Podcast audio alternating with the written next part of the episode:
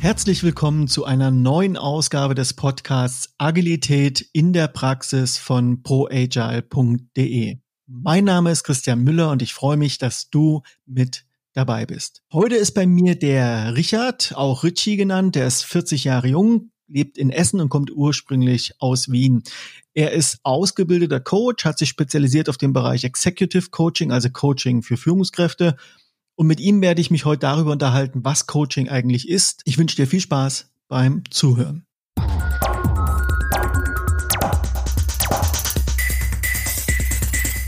Hallo Richie, ich freue mich, dass du da bist. Grüß dich. Ja, hallo, danke für die Einladung.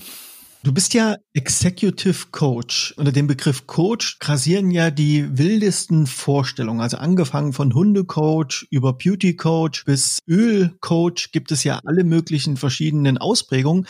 Vielleicht kannst du den Hörerinnen und Hörern mal ganz kurz erklären, was nach deiner Vorstellung Coaching eigentlich ist. Ja, das mache ich gerne, weil das der Begriff Coaching, äh, ja, wie du schon sagst, ja sehr mannigfaltig verwendet wird und äh, dadurch, dass es kein geschützter Begriff ist, kann sich den auch jeder an die Tür schreiben, der meint, irgendwas in die Richtung zu tun.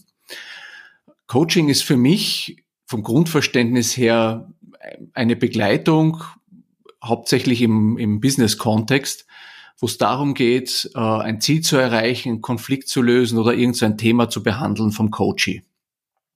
Und was es für mich ganz stark ausmacht, ist, dass ich mich als Coach im Coaching aus diesen inhaltlichen Themen komplett raushalte. Das heißt, wirklich nur dabei unterstütze, dass der Coachee sein Ziel erreicht.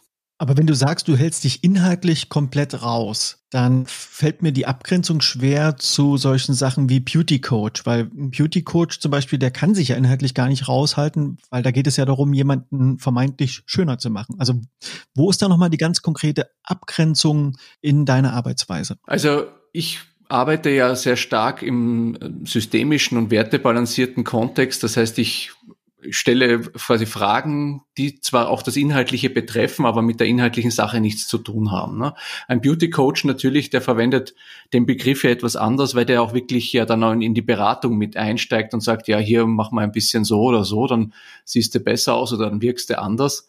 Äh, aus diesen Ratschlägen halte ich mich raus und begleite quasi den Coach in einer Sitzung oder auch über mehrere Sitzungen dahingehend, dass der sein Thema selbst behandelt und selbst seine Lösung entwickelt und gebe ihm da keine Vorgaben. Was wäre denn deiner Meinung nach so ein typisches Coaching-Thema? Also typische Coaching-Themen sind äh, häufig, wenn es darum geht, äh, irgendein Ziel zu erreichen, vielleicht ein berufliches äh, oder Konflikte im Team mit Mitarbeitern. Ich habe sehr häufig Kontakt hier mit Führungskräften, die haben natürlich auch ganz eigene Probleme, wie sie im Unternehmen dastehen, wie sie vielleicht nach oben führen wollen äh, und ins Team reinführen. Auch die ganzen neuen Arbeitswelten spielen da natürlich mit rein, wie man mit gewissen Krisensituationen umgeht. Äh, das sind eigentlich häufig die Themen, wo die Coaches einfach für sich auch eine Klarheit haben wollen. Und wenn du jetzt sagst, dass du aber inhaltlich gar nichts vorgibst als Coach, und die kommen jetzt zu dir mit einem Thema oder einer Herausforderung, wo sie selber nicht das Gefühl haben, nicht weiterzukommen. Wie schaffst du es dann als Coach, dass sie Antworten finden? Nur da gibt's äh, verschiedene Möglichkeiten an, an Methodiken oder auch an, an Formaten, die man nutzen kann. Aber ganz besonders äh, in, gut kann man das natürlich machen über, über schlaue Fragen. Äh, man kann vielleicht virtuelle Mentoren äh, zu Rate ziehen, äh, die der Coach einfach mal befragen kann im Geiste und äh, schauen, was da für Antworten kommen. Wie muss ich mir das vorstellen? Ich sitze dann also bei dir und du sagst mir, befrage mal deine virtuellen Mentoren. Ja, also äh, angenommen, du kommst mit einem Führungsthema zu mir und äh, weißt da nicht mehr weiter äh, und bist jetzt, weiß nicht, leidenschaftlicher äh, Star Trek-Fan, dann äh, könntest du ja mal überlegen, was denn vielleicht Captain Picard zu der Sache sagen würde. Was würde der dir für einen Ratschlag geben oder wie würde der das Problem lösen?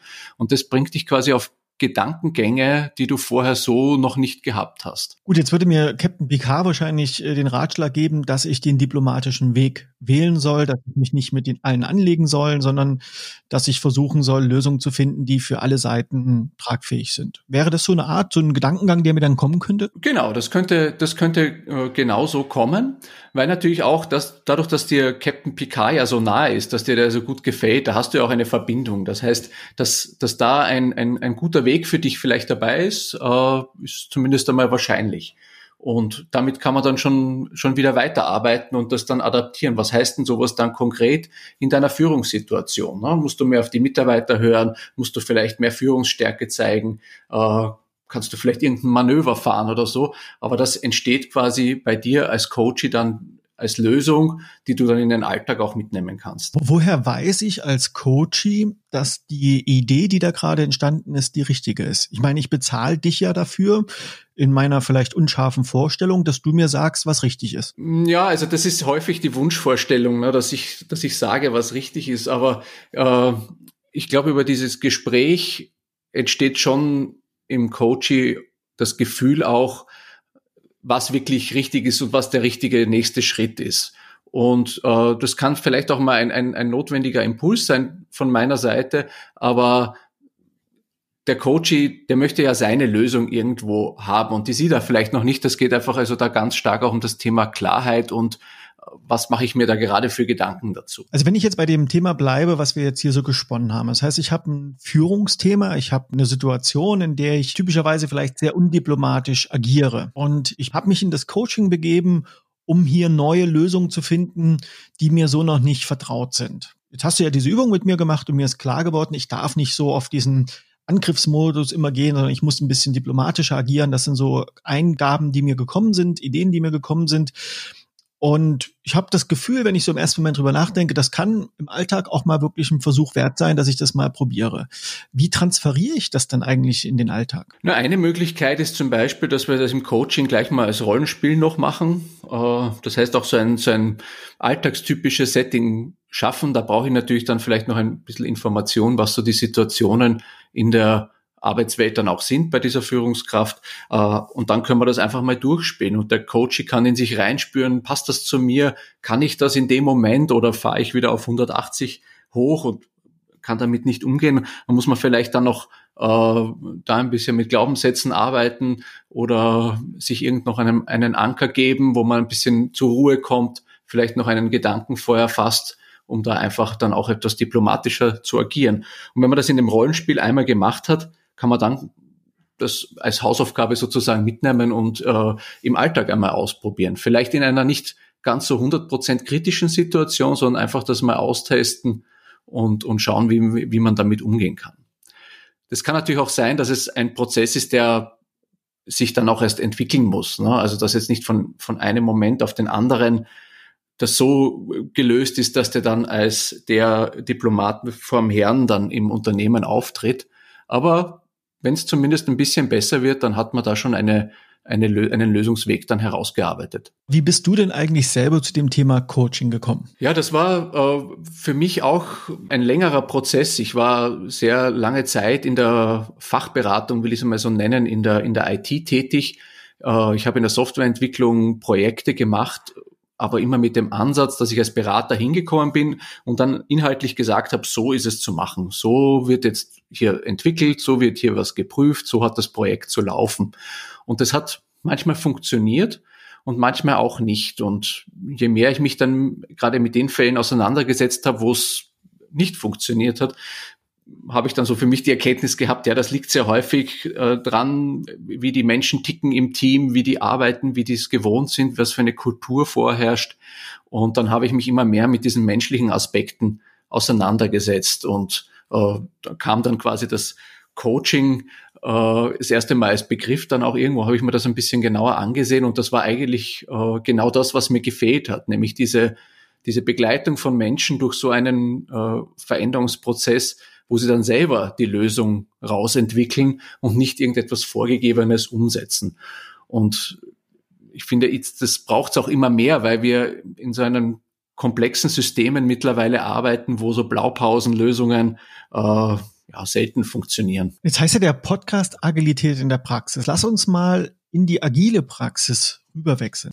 Wir haben ja auch da Führungsrollen, wie zum Beispiel Product Owner oder ein Scrum Master, wenn wir mal uns dieses Scrum Framework angucken. Und dann gibt es ja auch noch so eine Rolle, die nennt sich Agile Coach. Da ist ja auch wieder dieser Begriff Coach drin. In der Praxis erleben wir ganz häufig, dass die Agile Coaches eigentlich eher als Berater auftreten. Das heißt, die erklären in den Unternehmen, den Teams oder den Führungskräften, wie sie ganz konkret bestimmte Dinge umsetzen. Also hat das wenig mit Coaching zu tun.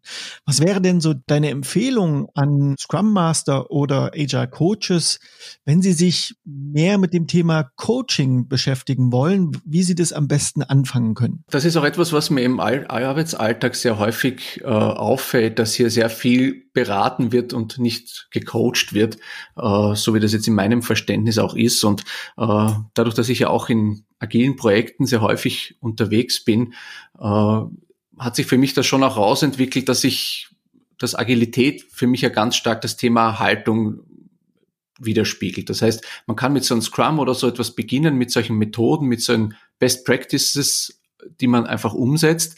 Aber man muss dann als agiler Coach in meiner Wahrnehmung schon versuchen, das Team zu motivieren, eigene Lösungen zu finden und die Dinge zu verändern, damit die Prozesse einfach auch ins Team und ins Unternehmen passen. Und ich finde, da kann man sich als agiler Coach, wenn man jetzt so stark aus der methodischen Seite kommt, äh, schon auch ein, ein Beispiel nehmen, gerade zum Beispiel an, an einer Startup Kultur, wie sie jetzt im Silicon Valley oder so ist, äh, wo ja sehr viel gemacht wird, sehr viel ausprobiert wird, sehr viele Experimente gemacht werden und immer das auch an den Mitarbeitern ausgerichtet werden. Und natürlich gibt's dann auch einen Haufen äh, Coaching-Theorie, dass man zu Rate ziehen kann, von Steve DeShazer zum Beispiel oder, oder andere Coaching-Größen, wo man einfach mal merkt, wie man, wie kann man Fragen stellen, damit das Team beginnt, selber in einer Retrospektive zum Beispiel äh, einen Weg zu entwickeln, den sie dann weitergehen wollen und diese starren Frameworks dann für sich auch ein bisschen aufbrechen.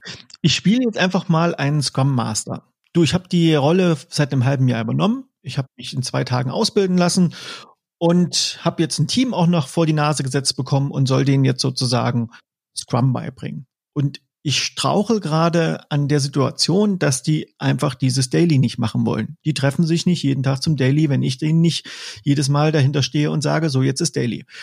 Ähm, ich bin da total am Verzweifeln.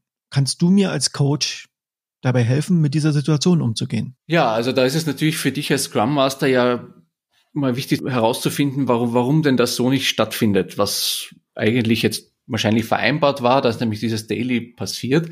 Die Gründe können ja auch ganz mannigfaltig da sein. Es kann sein, dass der Kaffeeautomat nicht genügend Kaffee produziert und dann nicht alle rechtzeitig sind oder dass es andere Tagesprobleme gibt, die einen davon hindern oder man möchte das einfach nicht, man will nicht drüber sprechen, was man so den letzten Tag gemacht hat.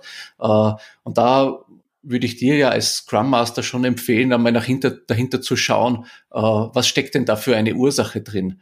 Das heißt, äh, dass du als Scrum Master auch in diese Coach-Rolle gehst oder mal beim Team einfach mal mehr oder weniger direkt nachfragst, wo denn eigentlich äh, hier die Ursachen liegen, dass dieses Daily nicht gemacht wird. Und da kommen vielleicht irgendwelche Themen hoch oder Konflikte zwischen den Mitarbeitern, irgendetwas. Und da kannst du ja dann deine Coaching-Kompetenz auch mit rauspacken und mal versuchen zu schauen, wie kann man denn das jetzt auch auflösen. Die Frage habe ich gestellt und da wurde mir gesagt, wir haben keine Zeit für ein Daily. Und ich bin da total frustriert. Was sollte ich jetzt tun? Also ich würde sowas versuchen, immer auch im Team zu lösen. Das heißt, das Team zusammenzuholen, mal eine Sonderretrospektive oder so zu machen und da drinnen drauf zu schauen. Zeit ist ja immer so auch eine Frage der Priorität. Warum sind da die Prioritäten anders? Na, vielleicht sind da Dinge nicht ganz richtig verstanden, wie wichtig so ein Daily ist oder es ist vielleicht in der Form auch gar nicht wichtig. Man muss es vielleicht auch anders gestalten. Ne? Aber äh, ich würde die Verantwortung da möglichst schnell auch wieder an das Team zurückgeben und sagen, äh, ja, das ist hier ein Mechanismus, den wollten wir nutzen, das machen wir jetzt nicht. Wie können wir das lösen? Äh, ob das jetzt ein, ein, wirklich ein Zeitthema ist oder ob man das vielleicht anders gestalten kann, das wird sich dann daraus ergeben. Jetzt bist du natürlich als Coach direkt in die Falle getappt und hast mir Empfehlungen gegeben. Ist das Coaching gewesen? natürlich bleibe ich inhaltlich so weit wie möglich draußen. Jetzt ist es aber manchmal so, das habe ich vorher auch gemeint, so ein Impuls oder einen Vorschlag würde ich auch immer wieder machen. Ich würde es aber dann in dem konkreten Setting auch so direkt reinnehmen, ne? weil das für dich als Coach, in dem Fall bist du ja der Scrum Master, kann das ein, ein interessanter Gedanke sein, den kannst du mittragen und kannst du weiter ausformulieren und für dich umsetzen. Äh, oder du verwirrst und sagst, nein, das ist ein Workshop, das ist jetzt für mich jetzt keine, keine Möglichkeit. Na, dann würde ich da wieder weiterschauen, was wäre denn für dich eine Möglichkeit, äh, das Thema auch im Team mit anzugehen. Gibt es Grenzen von Coaching, wo du sagen würdest, hier gehe ich nicht weiter oder hier können wir nicht miteinander arbeiten? Also es ist natürlich schon ganz klar, äh, wenn es irgendwo in einen therapeutischen Kontext geht, da kann man, darf man als Coach ja auch gar nichts mehr machen und das würde ich mir auch dann immer äh, sofort äh, verwehren, da was in die Richtung zu tun. Es ist aber schon auch immer eine interessante Sache, wenn man im, gerade im 1 zu 1 Coaching jetzt mit einer Führungskraft ist, dass die Themen sehr häufig nicht nur im Arbeitskontext sind, sondern sich dann auch in den privaten und persönlichen Bereich mit reinziehen. Und da ist natürlich schon auch die Frage, wie weit hat man es als Coach dann da auch noch die Methoden, damit auch gut arbeiten zu können, wenn es um, weiß nicht, um Paarkonflikte geht oder sowas, ob es da nicht noch Expertise braucht und so.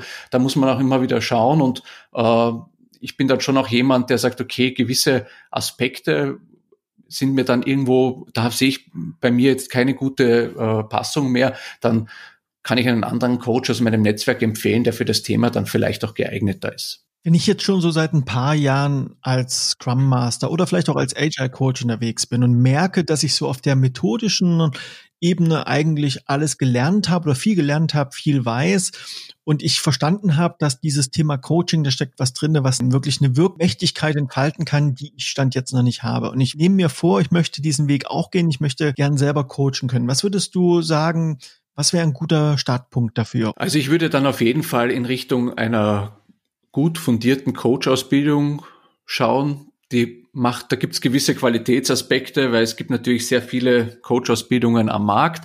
Äh, was für mich immer so ein, ein, ein guter Richtwerk ist, ist einmal so die, die Zeit, die man damit verbringt, weil so eine Coaching-Ausbildung macht auch viel mit einem selbst. Man bearbeitet auch viel seine eigenen Themen in dieser Ausbildung. Das heißt, die sollte schon mindestens wahrscheinlich ein Jahr oder so dauern sollte mit viel Übung sein, also auch viel aktives Coaching und äh, Supervision über die durchgeführten Coachings und auch quasi die eigene Kompetenz da auch immer wieder betrachten. Das heißt auch hier Lehrcoachings beinhalten, wo man selber auf seine eigenen Aktivitäten auch schaut und auf seine eigenen Themen schaut. Und wenn das dann noch eine, eine Coaching-Ausbildung ist, da gibt es ja auch verschiedene Varianten. Zum Beispiel könnte man starten, äh, systemische Coach-Ausbildung zu machen. Ähm, dann kann man da in die Richtung gehen. Wie gesagt, ist der Markt da sehr mannigfaltig, was das angeht. Es gibt ganz viele Anbieter. Es gibt auch keine Standards oder kaum, kaum Standards. Es gibt ein paar Verbände in Deutschland, die, die sowas anbieten, aber da gibt es nicht so einen, so einen klassischen einen vorgegebenen Weg, äh, der jetzt deutschlandweit geht, wie man Coach wird. Und wenn ich jetzt im Unternehmen bin und ich suche einen Coach, ich suche jetzt jemanden wie dich, der da aus, eine Ausbildung hat, der Erfahrung mitbringt, woran erkenne ich einen guten Coach? Also meiner Erfahrung nach äh, geht da sehr viel über Empfehlungen. Das heißt, Unternehmen, die so eine Transformation schon gemacht haben oder die Coaches auch bei sich im Pool haben oder vielleicht auch eine eigene Unterabteilung, die Coaches hat, dort kann man kann man sich einmal orientieren.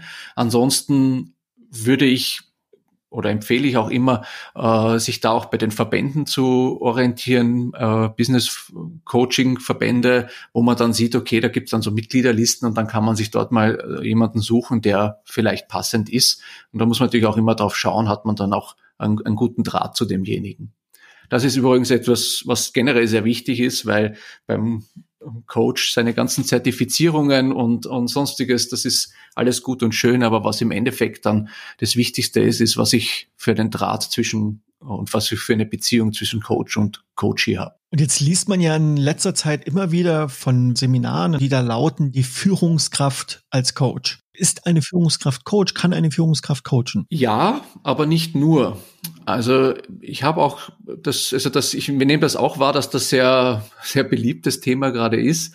Aber eine Führungskraft ist primär mal eine Führungskraft. Und ich finde eine Coaching-Kompetenz für eine Führungskraft sehr wichtig, um das Team auch gut zu begleiten und unterstützen zu können. Aber sich komplett rauszunehmen, ist vielleicht auch nicht immer im Sinne einer Führungskraft, weil viele Mitarbeiter wünschen sich von einer Führungskraft auch einmal äh, ein Vorneweggehen, ein Sagen, wie wir es jetzt machen. Und äh, ich finde da beide Kompetenzen sehr wichtig in dieser Rolle. Wenn ich jetzt ein Angestellter bin, ich habe vielleicht in zwei Monaten sogar mein jährliches Gehaltsgespräch mit meiner Führungskraft. Wie soll da ein Coaching ablaufen? Na, ich glaube, dass die Führungskraft dann vielleicht auch gar nicht so ein richtiges Coaching macht, sondern es geht vielleicht gerade um dieses Mitarbeitergespräch, äh, wo man jetzt nicht nur platt das Formular durchnudelt, äh, welche Leistungen jetzt erfolgt sind, welche nicht, wie man sich selbst bewertet und wie man dann sein Ausbildungsbudget im nächsten Jahr nutzen möchte, sondern dass die Führungskraft einfach über systemische Fragen oder auch, äh, auch andere Fragen einfach so ein bisschen einen Coaching-Aspekt damit in dieses Mitarbeitergespräch reinbekommt und fragt, was, was erwartest du dir denn eigentlich? Oder stell dir mal vor, in fünf Jahren, wo, wo bist du da? Aber das jetzt nicht nur auf dieser plumpen Frage belässt, sondern da auch noch konkreter reingeht. Ne? Nicht nur, wo siehst du dich da im Unternehmen, sondern wie willst du dann eigentlich leben? Wie äh, kann sich denn das bei dir noch gestalten? Was hast denn du noch für Träume und Ziele? Und das öffnet eine ganz andere Gesprächsbasis dann auch im Mitarbeitergespräch, als das so in klassischen Gesprächen manchmal ist. Wenn du sagst systemische Fragen, was ist denn der Vorteil an systemischen Fragen? Ja, es ist in meiner, in meiner Wahrnehmung sehr häufig, dass da ein, ein, ein großer Perspektivwechsel auch stattfindet. Zum Beispiel den Mitarbeiter zu fragen, was denn ein anderer Mitarbeiter XY in der Situation über ihn sagen würde oder sowas. Das bringt den Mitarbeiter dazu, nachzudenken, ja, was würde der denn eigentlich jetzt über mich denken oder was würde der mir raten? Und äh, darüber kommt schon wieder ein neuer Gedanke rein, den man vielleicht vorher gar nicht hatte. Welche Frage würdest du mir jetzt noch stellen? Ja, mich würde bei mich würde interessieren, da du ja auch sehr viel in den agilen Projekten und Unternehmen unterwegs bist, wie sehr du wahrnimmst, äh, dass die Coaching-Kompetenz hier im Management im Führungsbereich schon vorhanden ist oder wie, wie viele Lücken du da noch siehst. Also ich sehe, dass da eine Wahrnehmung da ist, dass es da sowas gibt wie Coaching.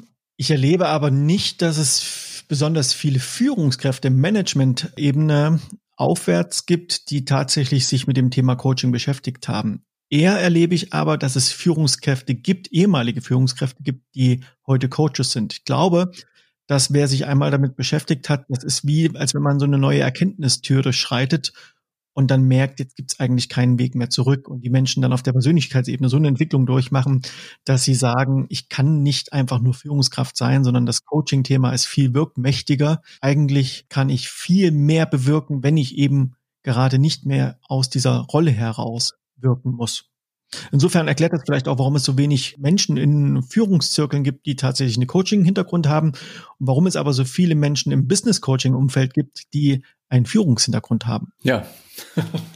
Das stimmt. Wenn man mehr über dich erfahren möchte, wenn man in dir dranbleiben möchte, wenn man Kontakt zu dir aufnehmen möchte, wie kann man das am besten tun? Ja, ich bin zum einen auf fast allen sozialen Medien vertreten und zum anderen auf meiner Homepage richardseidel.com äh, sind Kontaktdaten. Lieber Richie, danke für deine Zeit. Danke, dass du uns in das Thema Coaching eingeführt hast, dass du uns einen kleinen Ausschnitt aus dieser spannenden Welt äh, mit uns geteilt hast und danke nochmal, dass du mit dabei warst. Ja, vielen Dank.